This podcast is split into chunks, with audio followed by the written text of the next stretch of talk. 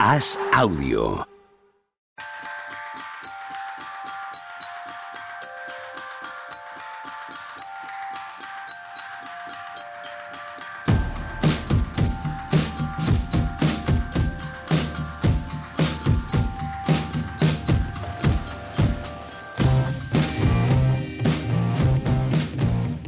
Hola, ¿qué tal? Hoy estamos a jueves 8 de junio del año 2023. ¿Nos habíais echado de menos? ¿Nos habíamos echado de menos, Tony Vidal? Oye, Juanma un poco más, a ti como te como hablo contigo más a menudo, un poco menos, pero a Juanma sí. A, Ja- a Javier Machicado lo vi pasar eh, ayer por la redacción del diario As y fue como ver a un viejo amigo, eh, como si hiciera 15 años que no lo veía. Y yo, ¡hombre! Como, como encontrarme con alguien de, de la mili. Pero es lo que nos queda ya con él, ¿eh? Yo creo que sí, yo creo que sí. Ha volado, ¿no? Del nido y, y ahora lo veremos de eso, de, de reuniones de 25 aniversario de cuando hicimos mínimo veterano, ¿no? Hola, Juanma. ¿Qué pasa? Yo también te echo mucho de menos, Juanma. Que hace mogollón que no te veo ni hablo contigo. Esta intensidad de nuestra relación ha caído en picado. Pero no va mal, ¿no? No, no sé. Un poco No de- sé, no sé, no sé si tengo síndrome de Estocolmo, no tengo ni idea. Me preocupa un poco. Yo no os echo de menos a ninguno, ya. la verdad. Viva el amor. No, pero sabemos que es verdad. O sea, Claro, claro, claro. sabemos que nosotros podemos estar haciendo aquí un poco el tonto, pero él ha hablado con, con el corazón en la mano. O sea, no hay, no hay ninguna duda, nadie lo puede dis- discutir. Hablaba esta mañana con, con Mike Maestre, que estaba haciendo el directo del partido, y estábamos hablando por WhatsApp mientras yo lo veía y él, él hacía el directo, de la palabra esta, no sé si machicado, esto igual lo sabes tú, si se pronuncia cringe o cringe, el concepto este. Es Porque- cringe, pero yo, yo digo cringe Sí, todo el pero yo rato. creo que los sí, sí. chavales, porque en clase mi hija dicen cringe. Sí, los míos también dicen cringe, sí. me comentaba, hablábamos de palabras que al final eh, implican su propio significado. Quiero decir, cringe da cringe. Y ponía Mike Maestre también el ejemplo de mainstream, ¿no? La palabra mainstream se ha convertido en mainstream. Correcto. Y bueno, ya está, poco más.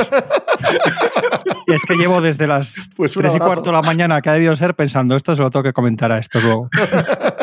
Y antes de que os enzarcéis con cosas del partido, pues. ¿Os ahí estaba os- dando cringe algo en concreto para sacar el tema? Sí, o- pero era una o cosa sea, de, de interna de la casa que no Ah, ok, puedo comentar aquí. ok. No, no era, no era nada del partido. Podría decirte que me puedo imaginar, pero es que me puedo imaginar cientos de cosas con esa descripción. Por lo tanto, no, no estamos cerrando mucho, acotando mucho el término. Ay, sí, no, no, no. Esta sí la, no sería la primera que dirías, ni la segunda, pero tampoco te Eh, pillaría de sorpresa. ¿Os ha dado cringe algo del tercer partido, de las finales? Pues la poca emoción que ha habido, ¿no? En, en el último cuarto. Con lo que a mí me ha gustado. No, no estamos sincronizados en estas finales. Coño, pero no, si no, mm, ha faltado un poco de, de gracia en la segunda parte porque ha sido muy clara la victoria de Denver, ¿no? Al contrario que a ti, yo no echo de menos la emoción en estas series. Yo no echo de nada, nada de menos ¿Pero la ti ¿Qué te ha emoción. y- pasado con Denver, macho? Ah, no sé. Parece que eres de los. ¿Pero es amor a Denver Sí, o no, pero estas Miami? cosas pasan. No, no, no, no, no, es amor a Denver. No, no tengo nada contra los Heat, absolutamente Vale, nada vale, contra los vale. Heat. Me encanta este equipo, tío. Me Ya, es que me he te pega enamorado de ellos y me apetece. Me apetece Sí, que sí, ganen sí, y, sí, claro, y me, me- me molan. Ya está. Pero te pega más ir con Miami. Supongo que sí. Sí. Supongo que sí. Un comportamiento errático. Total. Pero eh, creo que es el factor Jokic. O sea, me ha entrado, ¿no? Me ha entrado en el corazón Jokic y, y ya está. Y, y quiero que gane y. y Pues no te preocupes. Sí, no estoy muy preocupado, ¿no? No sé, yo, más allá, para mí era un partido de matemáticas, por esto dato que hemos dado estos días, de que el, con 1-1 el 80% de las veces el que gana el tercero gana. También es verdad que la mayoría de las veces que no ha pasado ha sido en los últimos años, que te acordado.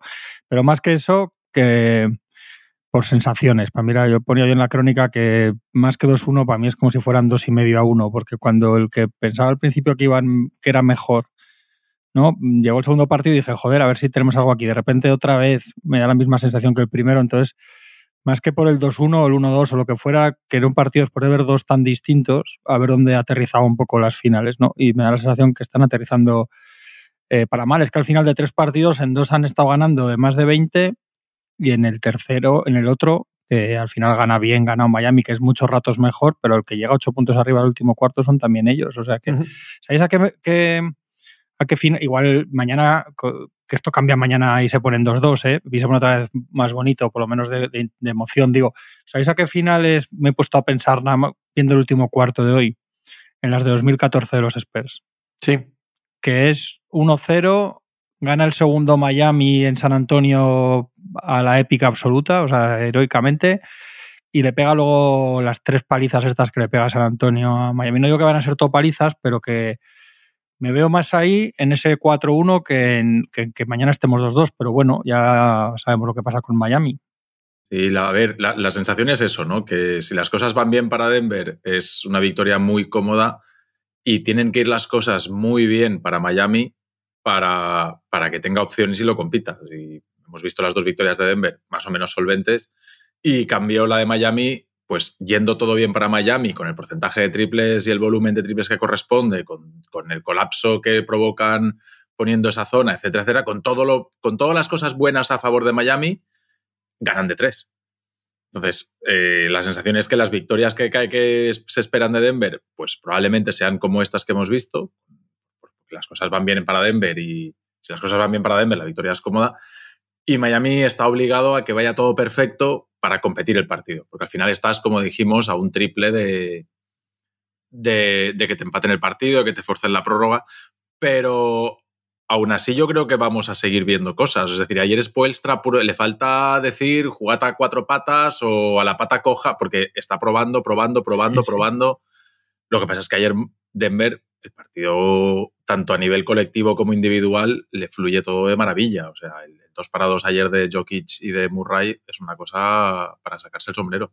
Sobre todo hacia el aro, en mi opinión. Eh, el hecho de atacar desde el principio hacia la zona, de forzar la defensa de Jimmy Butler, eh, lo que hablábamos estos días de atrás, de buscar el aspecto más físico del juego, porque también creo que en el físico es superior Denver, y no hablo solo de tamaño, sino del momento en el que llegan.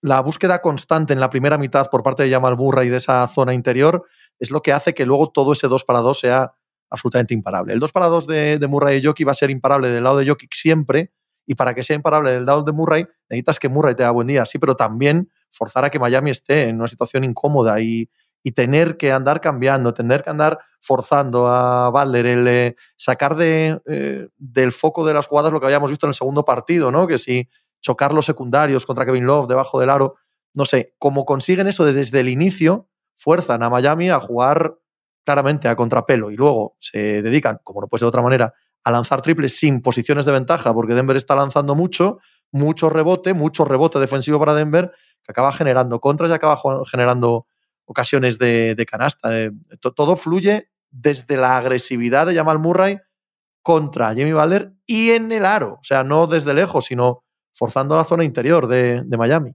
Es el partido que más, que más pick rolls han jugado de toda la temporada. Ha mm. igualado 32. El dato me pareció curioso porque siendo estos dos, pues el que más, o sea, no habían pasado de, han igualado hoy. A mí, pero si es que además el principio, la primera parte y sobre todo el arranque de partido, es, está bien colectivamente y el plan de partido para Miami. Si es que está bien planteado y juegan bien y juegan agresivo. El problema es que no meten los triples y ya está. Y es que mm. este equipo al final depende de meter, ya sabemos, un, un 42, 43, 44% para arriba de triples, que es una locura, pero lo están haciendo. Y es que si no, no ganan. Porque, claro, el rebote es absolutamente. Y hay momentos que es un abuso y es importante para, el control del partido de Denver. Pero la otra gran arma que tienen, que es Jimmy Balder, yo creo que no. Será el pie o será lo que sea, pero no, no hay un, parece que no hay, igual estamos en lo mismo, igual es mañana, pero llevamos ya mucho tiempo y, hmm. todo coincide con la lesión en el pie contra los Knicks, que no vemos al Balder superlativo, ahí se le quedan tiros cortos cerca del aro, falla en la zona. Hoy la, primera parte es súper agresivo, ha tirado 16 tiros en la primera parte, pero mete pocos, hmm. no ha podido dar asistencias, sí, no ha podido dar asistencia, no ha dado ninguna asistencia, creo, en la primera parte. No, no Miami solamente da cuatro asistencias en toda la primera mitad y las, y las cuatro son de... No, creo que es en el primer cuarto. Y las cuatro son de Struz. No solo eso, sino que el porcentaje de Jimmy Butler cuando es eh, Jokic que acude a la ayuda dentro de la zona es de un 16%. Ayer. Sí, claro. Los, entonces. Los Heat llevan todas las finales sin, encontrar el aro y la zona con. No solo con malos porcentajes, con pocos tiros. O sea, llegan poco a, la zona, a, la zona de buenos, a la parte de buenos tiros de la pintura, y cuando llegan fallan mucho. Entonces la dependencia del triple es todavía mayor, ¿no? Y, y a mí me, el segundo, yo lo dije eh, cuando grabamos, me dio también la sensación, aparte de todo lo demás que habían hecho unos bien, otros mal y todo, me dio la sensación que hubo desajustes de problemas de concentración y de esfuerzo, lo que dijo Malón después del partido. Y creo, creo realmente me, ha dado la sensación de que Denver ese partido se, se, sintió un poco demasiado superior y lo pagó y esta vez no lo pasado. Esta vez estaban más allá de, ajustes tácticos muchísimo más concentrados y muchísimo más agresivos. Aaron Gordon ha tardado en estar bien en ataque, pero ha hecho muchísimas cosas de, en defensa, otras cosas.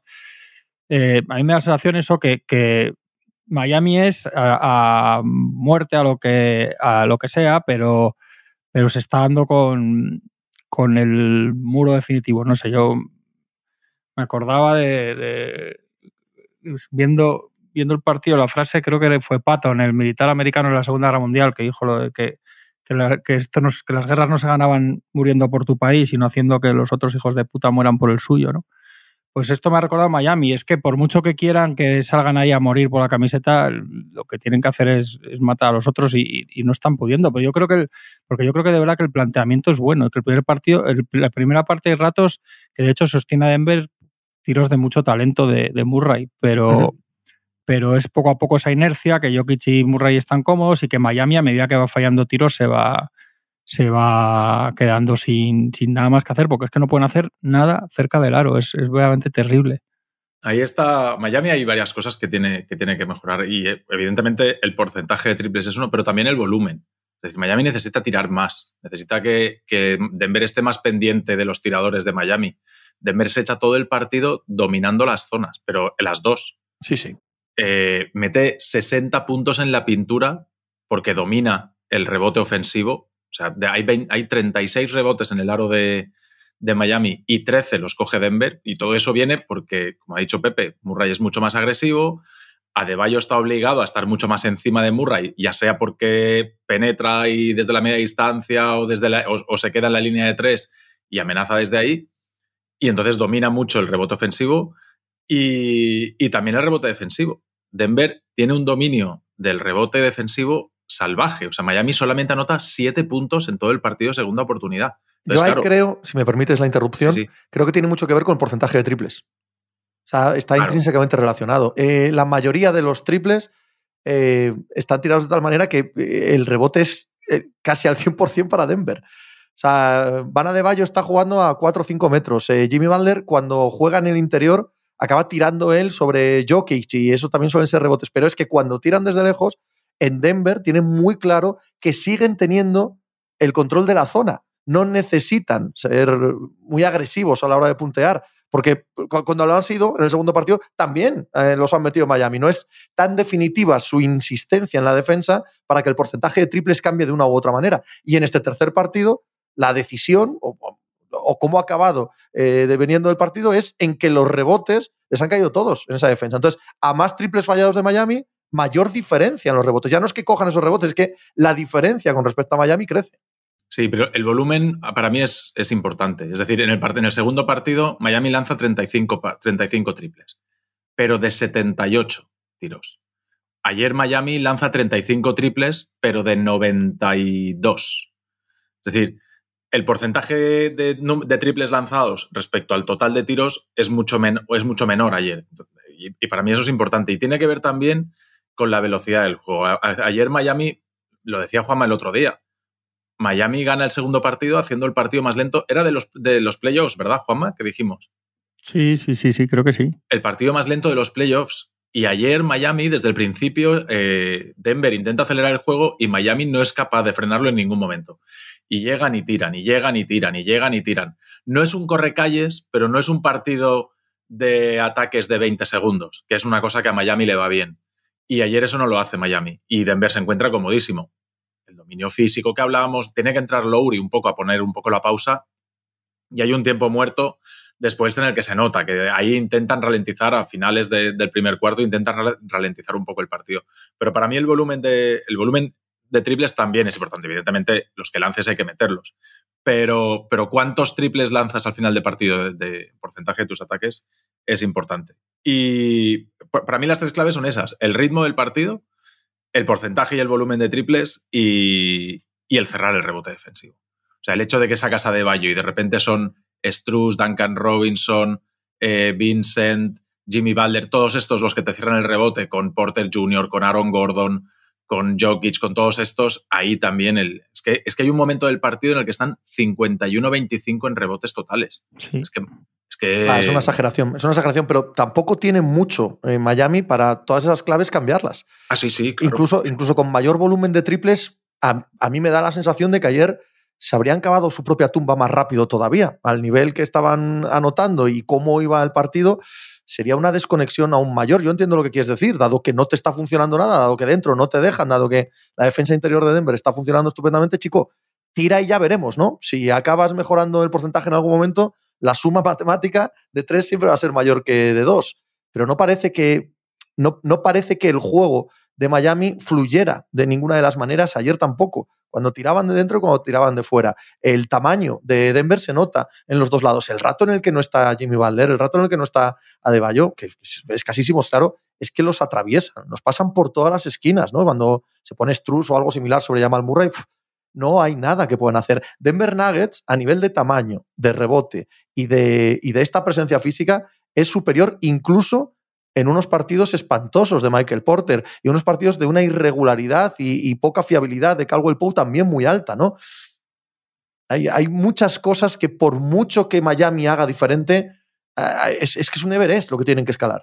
Sí, lo de, lo, de Michael Porter es verdaderamente llamativo. Se va, si ganan, se va a librar el hombre ahí, si no le, le caería buena, porque está completamente. El primer partido tira mal, pero está en partido bien e intenso y, lleva dos partidos absolutamente fuera. Ya ha dicho él después del partido que, que ha hablado claramente de que se ve fuera, que no, que no se ve bien, que está contento porque han ganado, pero que, no está contento porque no sabe qué le pasa. Incluso Aaron Gordon le ha hecho ahí una broma, le ha dicho, verás cuando te devuelvan los poderes, los monsters y tal, ahí en el vestuario, porque estará, el chico estará jodido, claro.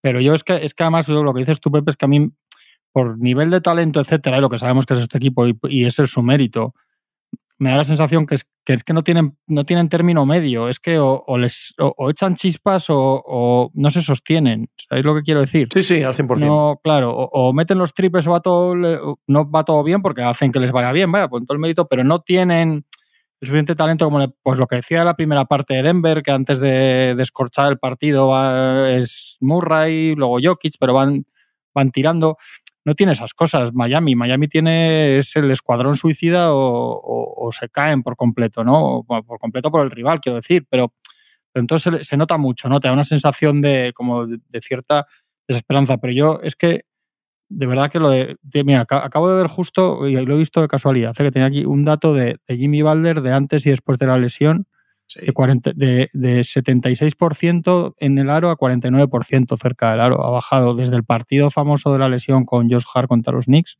mm. y tiró 89 veces en 14, no, post, de 89 veces en 14 partidos tiro cerca del aro y antes 43 en 6, con lo cual tiraba mucho más, evidentemente. Y 76%, y a media distancia de 54 a 43%, y más largos sin llegar a triple de 50% a 35%. Es que es que les, les hace imposible, si no hay por lo menos un par de partidos, por lo menos, ¿eh? un par de partidos muy súper de Balder y yo creo que el hombre no, no le da. No debe poder. Hay un, de esto de lo, que os decía, hay un dato que me llama mucho la atención.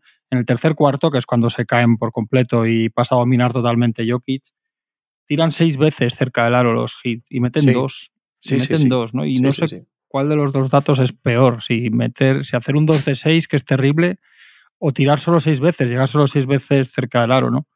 Y tienen idéntico 17 de 46 por fuera de la zona que en la zona los hits. Es que no puede ser. Y, Denver, es que Denver mete cinco triples ayer, ¿eh? O sea, que no está necesitando. Sí, sí, que no está necesitando eso el día que, conecten eh, lo que decíais, Carwell Pop y, Michael Porter, sobre todo. Si es que el quinteto mejor ahora de ellos es con los dos Browns y sin estos dos y da la sensación que ellos pueden permitirse estas cosas, ¿no? Pueden permitirse el día malo de, dos titulares, el otro, no sé qué, un poco del rookie, Aaron Gordon, cosas bien, cosas regular, pero nos basta. O sea, el margen de el margen de errores es muchísimo más grande, que eso ya lo sabíamos antes de las finales, pero, pero ahí estamos.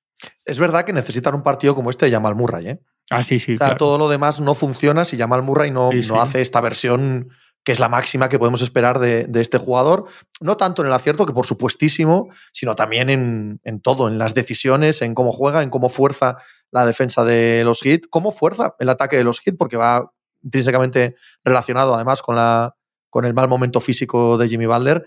Y esto sí, Jamal Murray no tiene un día especialmente brillante, como pudo ser el segundo, bueno, es donde aparecen las opciones de hit. Si tiene un día o unas finales como estas, Jamal Murray, olvídense. Olvídense, pero también es verdad que es que sería muy difícil imaginar qué equipo puede ganarles cuando Jokic y Murray juegan los dos bien. Son el claro ejemplo de pareja que de verdad se multiplica.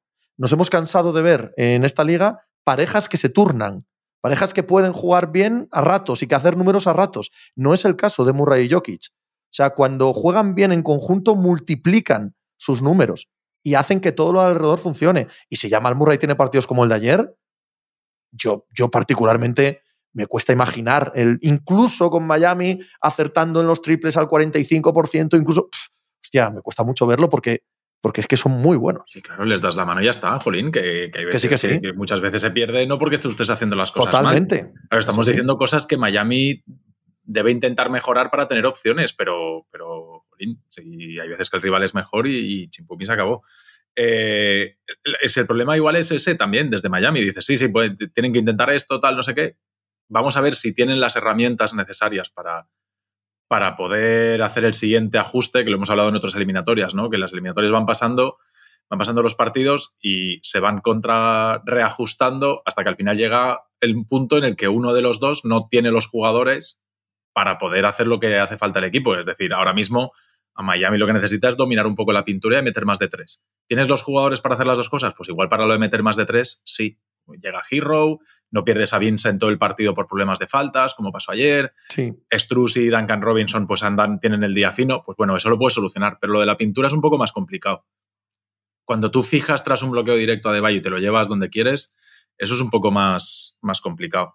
Y hay otra cosa que hablar bien de, Denver, y es que eh, le ha quitado la herramienta esa en el que de, Miami, la defensa en zona. De hecho, podríamos decir barra zonas porque ayer prueba la 1-3-1, pero hace 4 o 5 ataques Denver que la destroza. O sea, ayer la, la zona de Miami, en lugar de colapsar a, a, Denver, lo que hace parece es ponerle vaselina. O sea, en ese momento tenían todos súper claro lo que tenían que hacer.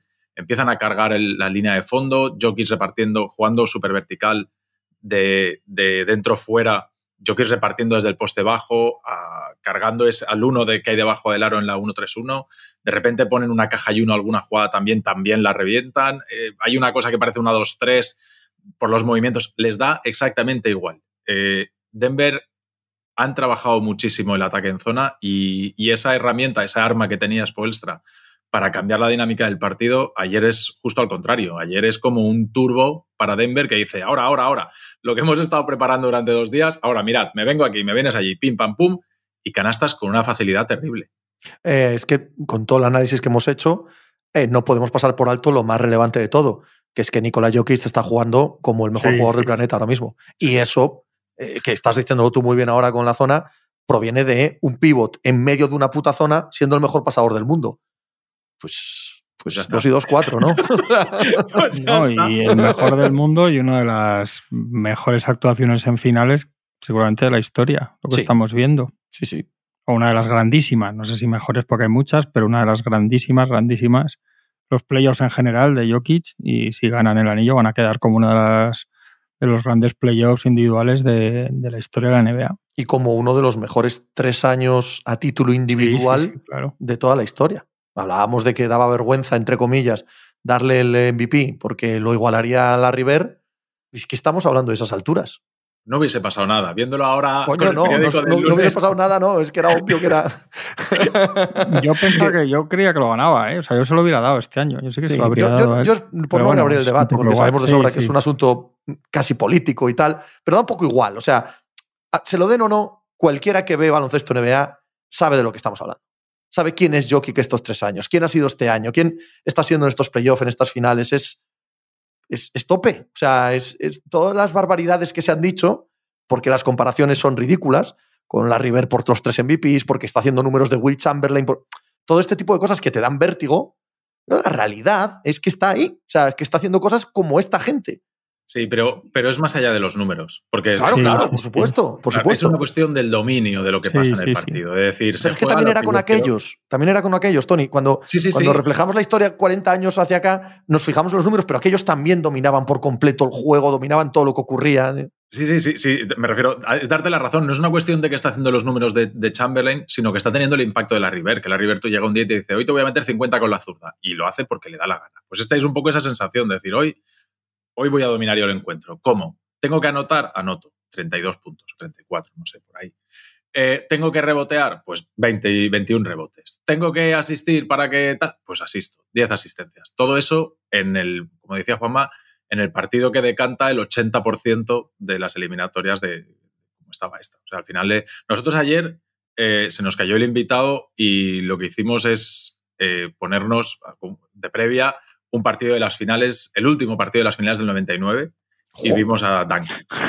No, no, no, por, por, por la comparación con tío. ¿Qué ideas se les ocurren? Pues bueno, pues mira, por no llamarte Pepe y ponerte en el compromiso de decir, Pepe, ¿te vienes a charlar un rato a las 10 de la, a las 11 de la noche? A las Dije- 11 hubiera ido, hombre, que todavía estaba viendo ahí yo a Casper Ruth y a Holger Rune jugando al tenis. Hubiera ido estupendo. Pues, pues me la anoto para la siguiente. Pero, pero es una cuestión del impacto, ¿no? De sin florituras, sin highlight. Nosotros el otro día Outconsumer nos dice, es que la sensación es que juega como si jugase con chanclas. Y es verdad, es que no hay highlights, no hay saltos, no hay... No, es hacer lo que hay que hacer, la, la, la eficacia pura, ¿no? Recibo y paso, recibo y tiro. ¿Dónde soy mejor aquí? Pasando, ¿soy mejor jugando al poste porque se me ha quedado un emparejamiento más bajito? Pues venga. ¿Soy mejor abriéndome la línea de tres y obligando al pivot a salir ahí? Pues venga, pues esto es lo que tengo que hacer. Haciendo todo el rato lo que hay que hacer Sí, sí. sin derrochar ni, un, ni una caloría de energía. De hecho, es fascinante mmm, que parece que han llegado al tercer partido de las finales enterísimos. Que no puede ser. Que Hombre, evidentemente nueve, estarán. nueve días de descanso, Pepe. Sí. Da Que- igual, que eso da tiene igual. que salir. No, no, no, no, no, no. Nueve días de descanso, pero la temporada, como todos los demás, desde octubre. Y 82 partidos y sus back-to-back. y quiero decir, por supuesto que tiene que sumar, pero no para que de repente parezcan fresquísimos. O sea, todo el mundo tiene, todo deportista profesional y todo jugador de la NBA tiene dolores, tiene malestares, tiene cosas que le molestan, tiene, en fin, estos chicos ahora mismo no parece que tengan ni el más mínimo problema. Y Jokic que está a un nivel de frescura que creo que tiene que ver con lo que estabas diciendo, con la inteligencia a la hora de jugar. Juega tan inteligente que también tiene mucho que ver con lo que decía Juanma antes, ¿no? De obligar a estos hijos de puta a morir por su país. Es que estos no están muriendo por Denver, estos están jugando al baloncesto. No están sobreesforzándose en ningún instante, ¿no? Y me parece que es la dinámica que han tenido durante todo el año, otra vez proveniente de cómo juega Jokic y de lo que significa Jokic. Porque aunque tuviesen nueve días de descanso, que evidentemente es una diferencia abismal con Miami, y que sean mejor equipo físicamente que Miami, que también lo son, todo equipo tiene que llegar a junio eh, tocadete. Ha pasado siempre en la historia y va a seguir pasando. Y ahora viene el único, el único Back to back, por así con, decirlo, con ¿no? un solo, sí, con un solo día de Eso es. Y con un match ball en realidad prácticamente o sin prácticamente para, Mm. para Miami. Pero el otro día comentábamos la semana pasada en la redacción que es curioso. Si a principio de temporada hacen una encuesta Jokic, Giannis, Doncic de los europeos, yo creo que habría quedado tercero con diferencia Jokic entre la gente. Si lo haces antes de empezar los playoffs, probablemente también. Detrás de Giannis seguro y Doncic, bueno, como la temporada fue tan espantosa de Doncic, pues a saber, pero yo creo que también. Y ahora mismo, bueno, evidentemente la gente, estas cosas las piensas con lo último que has visto, pero es verdad que puede que hasta que hasta ahora con MVPs y con todo lo que decíamos de él, puede que no lo estuviéramos eh, ponderando en, en, toda su magnitud. Claro, también es verdad que a, que a Giannis la habíamos visto ganar un anillo remontando un 2-0, metiendo Claro. 50 puntos el último día. Quiero decir que hace falta que hagan estas cosas para que, para que pase, ¿no? Si el año que viene están estas Doncic y mete 48 puntos en las finales, pues diremos lo mismo al revés. Pero es verdad que, que es curioso cómo se ha invertido esta, esta jerarquía que decías tú, el mejor jugador del mundo ahora mismo. De todos modos, cuando tienes que elegir, por ejemplo, los tres que tú has dicho, no, no estás. No es que uno es un 10, el otro es un 6 y el otro es un 2. Hombre, claro, claro. está- claro. Es decir, bueno, tengo que elegir uno, pues elijo, porque no puedo quedarme con, con el 100% de uno y el 99,8 de otro y el 99,6 de otro. O sea, la- las diferencias son ínfimas. Tienes que elegir, pues te quedas con uno, pero, pero me parece que ahí es tan difícil desgranar por qué uno sí y otro no. Pues No, sí, vale. pero, que- por ejemplo, pero si, os- si en ese, yo digo, si, si en vez de quién es mejor y tal, la pregunta fuera, ¿a quién quieres hoy para jugar un partido decisivo de tu equipo? yo creo que ahí habría, creo eh, que habría salido, que habría quedado tercero Jokic siendo buenísimo. Y ahora yo creo que no sería así. Sí, correcto, pero por las mismas, el año que viene puede salir ante tu Ah, no, sí, claro. ¿sabes? yo estoy con Tony. Eh, creo que Jokic ahora mismo es el mejor. Creo que están todos a un nivel en el que puedes esperar que dependiendo del año, del contexto, del equipo, de, puedes esperar que cualquiera de ellos sea tu elegido ese año, ¿no? Sí, a lo mejor eh, en lugar de encontrarte Miami, te encuentras otro equipo enfrente con jugadores exteriores que voten, que que penetren, que, estén dejando en evidencia continuamente a Jokic porque no llega las ayudas y, tal. Y estamos hablando de otra, narrativa. Al final, los playoffs tienen eso, que depende de contra quién te enfrentes, pues hay emparejamientos que te van mal y hay emparejamientos que te van bien. Yo no estoy diciendo que Miami sea el ideal, Miami le va mal a todo el mundo. y por eso están donde están. Pero, pero que hay, hay equipos que, que te, que, se te ajustan peor y que te, que te encajan muchísimo peor. No por las, la flexibilidad que tiene Miami para hacerte daño, sino ya por naturaleza. ¿no? Eh, yo creo que, que podríamos, podría, con otro tipo de rival, y no quiero desmerecer lo más mínimo a Miami, pero es, eh, un equipo que fuese lo flexible que es Miami, que no lo ha habido, pero con otro tipo de jugadores, pues posiblemente la narrativa sería, diferente. Claro, porque todos hemos visto exactamente lo mismo y todos estamos hablando del, eh, camino milagroso de, Miami hasta aquí, pero, pero es que esa es, la, esa es la realidad a la que nos enfrentamos. Esos supuestos equipos flexibles y con más talento y más capacidad han palmado contra estos Y, no hay más vuelta que dar, ¿no? Y, y volviendo al tema de Jokic, y si se le puede explotar, si no se le puede explotar, correcto, pero es que lleva tres años de MVP o de nivel MVP. Sí, sí, es, que, es que lleva, lleva al hombre jugando a este nivel de manera continuada mucho tiempo ya como para pensar que se le pueden explotar o se le puede fastidiar lo que está haciendo, lo que no. Además hay un punto en Jokic que lo hace tan diferente y tan especial. Hombre, los dos que habéis dicho, Antetokounmpo y Doncic, también son muy especiales. Nadie juega como ellos. No sé si me explico. O sea, tienen un estilo de juego tan, tan personal que es mm. imposible de replicar. Esto no es hacer de menos a otros jugadores, pero es más fácil replicar, aunque sea en la excelencia absoluta, a, otros, a otros muy buenos jugadores, ¿no? Ahora es que Jokic es tan, tan, tan diferente, tan único, tan soberbiamente unicornio, que, jolín, no, no sé, no, no, no creo que se pueda comparar a nada. Sí, yo creo que para, para, recolocarle a nivel histórico hay que esperar a ver cuántos anillos acaba llevando. Si cero, uno, dos, tres, no sabemos. Porque cuando te pones a mirar este equipo dices, salarialmente, el año que viene. No, no, no, no hagamos eso. No, hagamos no, no, no, no. Están no, 2-1 en las finales, no, miremos al año que viene. No, pero me refiero, no, pero es que hay equipos, por ejemplo, el año que gana Toronto. ¿El año que gana Milwaukee? No, pero sigue siendo un equipo competitivo. Yo no estoy diciendo que va a ganar. No te digo yo, claro, pero, lo que me refiero es que es, un equipo para, para, ganar anillos. Correcto, sí. Pero, eso, es a lo que me refiero. no, que los vaya a ganar, eso. pero claro, no, no, no, claro que no. Me refiero a que es un equipo que no se va a, disolver este año o el año que viene, que es un equipo joven, que es un equipo que en teoría va a estar muchos años queriendo ser aspirante.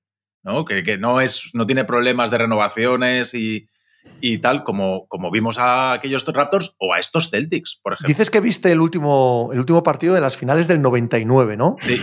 ¿Qué se decía de los Knicks en aquellas finales?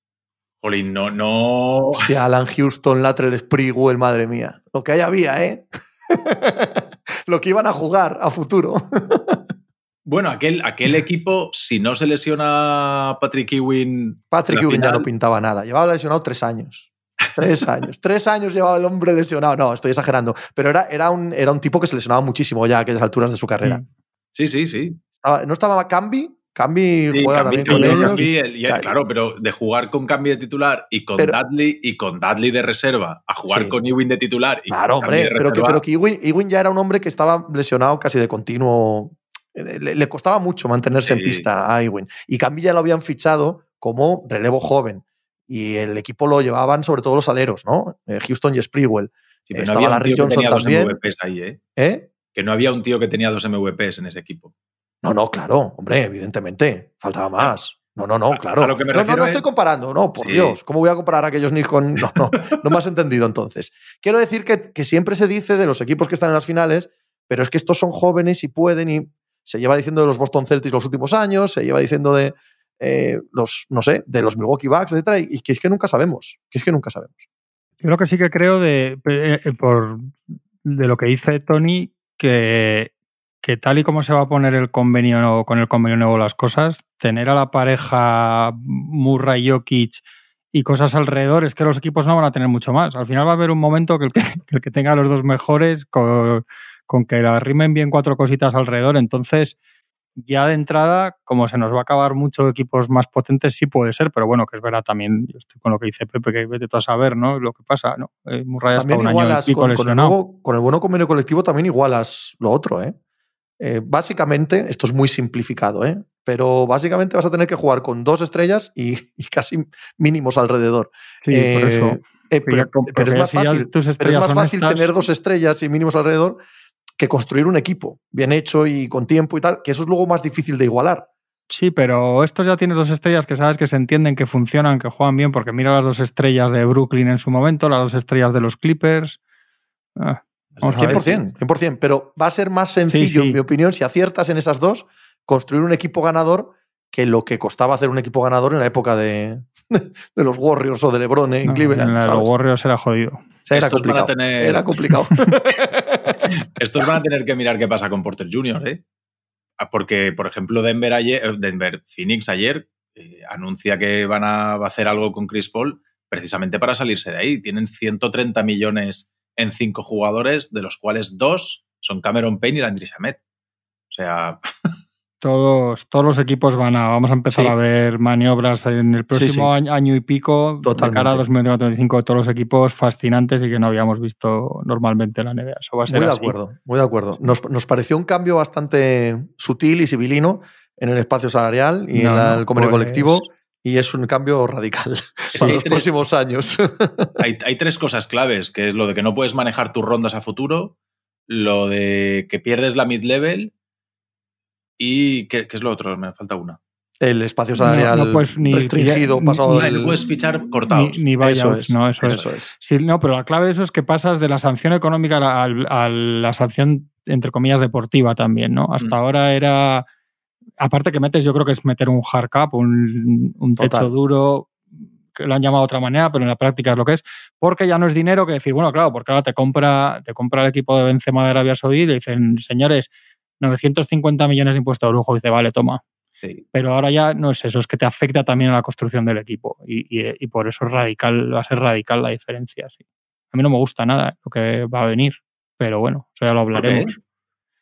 Porque me parece que los equipos van a ser peores y que no soluciona esto mucho las cosas. Me parece que esto es más para que ahorren. Ya lo dije el día que hicimos el especial de esto, pero Sí, pero, va, pero va a haber un poco más drama y va a haber más equilibrio, ¿no? y a haber jugadores que van a querer dinero y van a decir, pues yo prefiero irme a Charlotte y ver si yo puedo liderar No lo sé, pero, pero al final los equipos van a generar el mismo dinero y, hacer elegir a un jugador de clase media, que son los que van a tener que elegir los hombres, entre ganar dinero, estar en un equipo bueno, cuando el dueño se está llevando, los dueños se están vendiendo la franquicia luego por 7 mil millones, que es lo que va a dar dentro de tres años. No sé, bueno, ya lo hablaremos porque no es el momento. Para mí, Sobre todo, aparte es una opinión personal, ¿eh? que yo entiendo lo que No, no, no, claro, y, que podemos tener unas ideas a priori, hasta que no lo veamos funcionando 3-4 años, no vamos a saber. También, pero ya eh, vas viendo estos coletazos y mucha cuando hay tal, y bueno, veremos. veremos ya luego, no, no, sí, lo que estamos viendo es lo que va a pasar. Lo que no sabemos si, si eso va a dar para buen producto o no. O sea, lo, que, lo que va a pasar sí que lo tenemos claro, porque es, lo que estás diciendo y no puede ser de otra manera. Lo que no sabemos es si eso va a dar para que dentro de tres o cuatro años la NBA sea más entretenida o no. Esa es la parte que, está en duda. Luego la idea que podamos tener cada cual con a priori con estos cambios, bueno, eso sí, eso sí, sí parece obvio lo que va a suceder. Oye, nos ha llamado la atención en esta pequeña transgresión de no finales que ya Lila haya dicho directamente a qué equipo se iría. Es que no, no me parece en, esta degradación de que cada vez que participa en un podcast, porque no sé, cada vez que yo cada vez que veo un, un tuit de una, cámara de ordenador y Lilar con unos cascos me echa a temblar de, un tiempo a esta parte, ya me parece como el siguiente paso, ¿no? Ya ha dicho dónde se quiere ir. Digo, bueno, pues nada. Yo, eh, si escuchas el podcast entero, dice tres o cuatro veces que él quiere ganar con Sí, hombre, no va a decir a, ver si pasa mañana me mandan para Miami. Si te preguntan, te preguntan, te preguntan, te preguntan y al final te ponen la, la pregunta y dicen, oye, pero si al ah, final. Sí, pero, estos años. tiene razón, Juanma. ¿eh? Nadie a preguntarle. Pero nadie ha ido a casa a preguntarle. ¿eh? él, coge, él coge, se conecta al Zoom Y estos años. y va a los sitios a y decir lo estos que años quiere. le han preguntado mucho y, y solo decía lo otro y no sé Sí, qué. Y que, sí, y sí. que yo soy de vieja escuela y que y a de estas alturas Oakland. del año nadie va a preguntar nada a ningún jugador de NBA. El jugador de NBA eh, decide él dónde quiere ir a decir sus cosas. No, no estás en ruedas de prensa, no te obligan a salir a atender a los medios, no, no estás ya, en ya el entiendo. mercado, está todo Sí, el mundo hablando de otras cosas que no eres tú. Sí, Y de repente tú te vas a tus podcasts y empiezas a decir cosas. No, no. sí, nadie que te ha yo- preguntado, no. y que realmente le estará esperando a ver si hacen este año. O sea, si le hace un equipo estupendísimo este verano, pues sí que. Es que estamos, pero- estamos en primeras finales, pero estamos casi atragantados porque está el draft ahí. Y el draft, para Sí, sí. Portland, por ejemplo, es determinante para ver si traspasan a Lillard o no. A ver qué hacen con el número 3.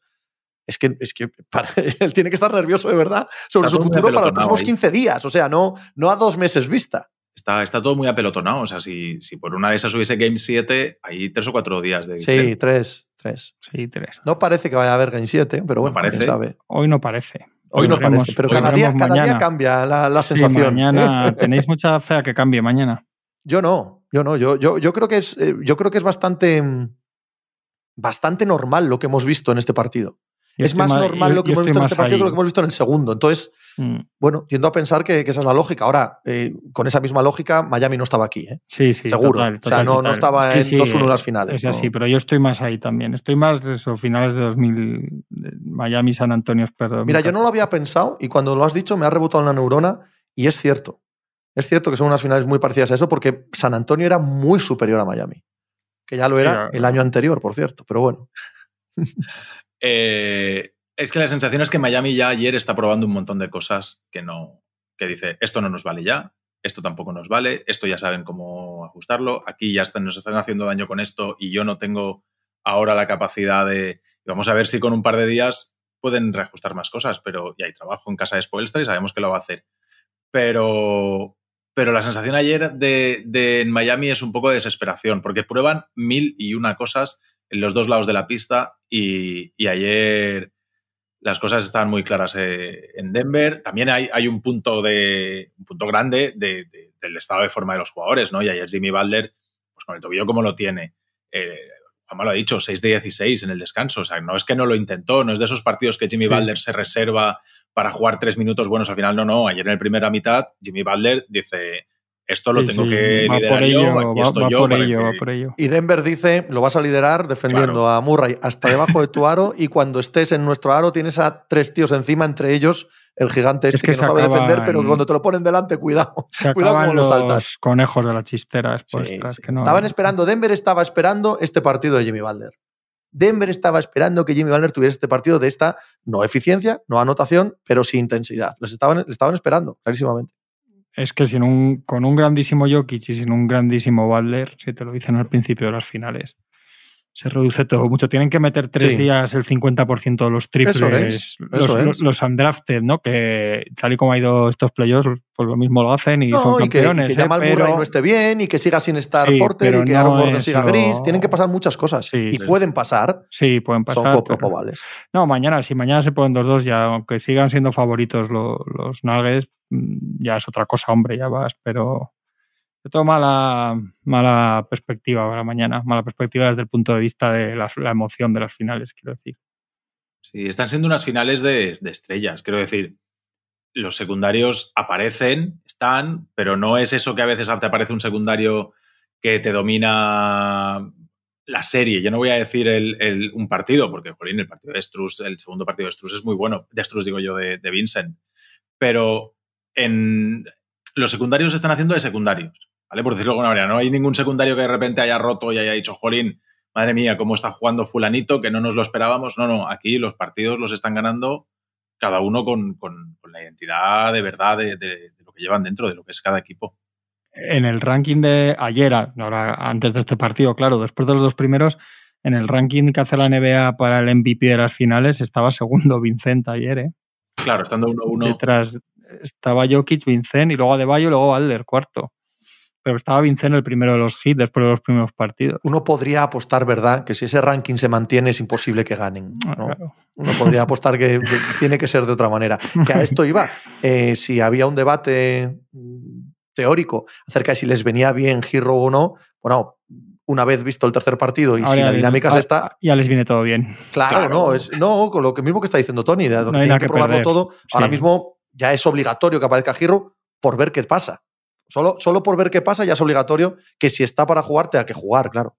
No sé, es mala señal. O sea, si no juega ayer, va a cambiar mucho en 48 horas para que juegue Probablemente mañana. no. Probablemente no. No sé. Pero no si sé, hay no- punto de verdad en lo que él mismo declara, ¿no? De, Sí, sí, sí. de que no se siente del todo. Igual es que hay que intentar ya lo que sea, no lo sé, ¿eh? eso ya depende de, de los médicos y de lo, cómo se sienta, pero, pero sí, ahora sí que es verdad que hay que probar, si le queda algo a Miami, lo tiene que probar todo. Es un poco raro, ¿no? Que, que el- estén siempre apuntando en el 2, en el segundo o en el tercero, en el segundo o en el tercero, en el segundo o en el tercero. Llega el tercero y no estás ni para eso jugándote lo que te juegas. Es un poco raro. Eh, Y, y Tony, que lo dicen el día antes, ¿eh? ya casi, Sí, por, sí. Casi por seguro, que no es lo típico que va al, va al calentamiento, que están ahí a ver. Sí, eso no, no, no debe estar para hacer muchas florituras. Y vete tú a saber, igual juega el 4, el cuarto y, y mete 35. Pero no parece que esté para eso. No parece que esté para eso. No, y no, por supuesto, dicho, no, no, no habría jugado en el tercero, evidentemente. Claro. Eh, pero que ahora ya sí que no hay debate. Ahora sí que no hay debate. Si está para jugar, tiene que jugar. Tiene que jugar porque tienen que intentar algo. Tienen que intentar cosas diferentes. Sí, sí, sí, sí. Y no tienen nada más. Eso es. No hay nada más que, No que- poner encima de la mesa que, que lo que ya hemos visto estos días. Yo lo que pasa que, que he dicho todo lo dicho hasta ahora durante 46 minutos es que creo que mañana sí que creo que pueden empezar a meter muchos más triples los hit porque lo han hecho todos los playoffs. Sí. Y es que si simplemente hacen eso cambia totalmente el panorama. Ya lo, es que lo hemos visto. Sí, 80 Juanma, pero lo veces que pasa. Sí, que lo sí, que sí, pasa en la sí, defensa lo- de Miami Sí, sí. Es decir, Pero- no, no hemos visto esos minutos de zona que, que los Nuggets entran en shock. Eso Sí, pero- ayer desaparece. Pero el efecto anímico en los Sí. otros, o sea, todo, Sí. el, todo el batiburrillo que supone que salgan y metan cinco triples en el primer cuarto ahí y tal, no sé, vamos a ver. Claro, y que, y, que, y que sí, que, y que Denver también se puede empantanar, ¿eh? que no, no es un equipo perfecto. De hecho, no existe tal cosa como un equipo perfecto, salvo los Warriors de hace unos años. Eh, claro que se pueden empantanar el siguiente día contra zona y contra individual y contra todo. Anda que no ha habido equipos gigantescos que saben de sobra atacar zonas que de repente un día concreto en una final no, no, entra ni una. Y Lo los hemos visto Lakers. mil veces en, en este Menos- deporte. y los Lakers de todos los años. Menos el pasado, menos el de Westbrook. Ahora sí. Bien. Eh, no, ahora sí, con lo de Westbrook y los Lakers, ahora ya sí que podemos. Se acabó. Hemos, hemos nombrado a los Lakers. Podemos eh, finiquitar el asunto. El Era lunes para ver si atendía Machicado y habéis visto que no atiende. se atiende. Mira qué sonrisita se le ha puesto en cuanto lo has dicho. Pasa que Machicado se nos ha hecho mayor. Esta, Sí, esta está marcha otras ahora ya, no es el joven Sí, inocente sí, que disfrutaba con los Lakers. Ahora tiene un cinismo de una mirada distante con todo este tipo de, de asuntos emocionales con el Ahora deporte. hay que salvaguardar la democracia, macho. No estamos para meter pelotitas en aros. A seguir eh, compaginando el, el baloncesto con, con la destrucción de Occidente. Machicado. Un abrazo a todos. Chao. Hasta luego.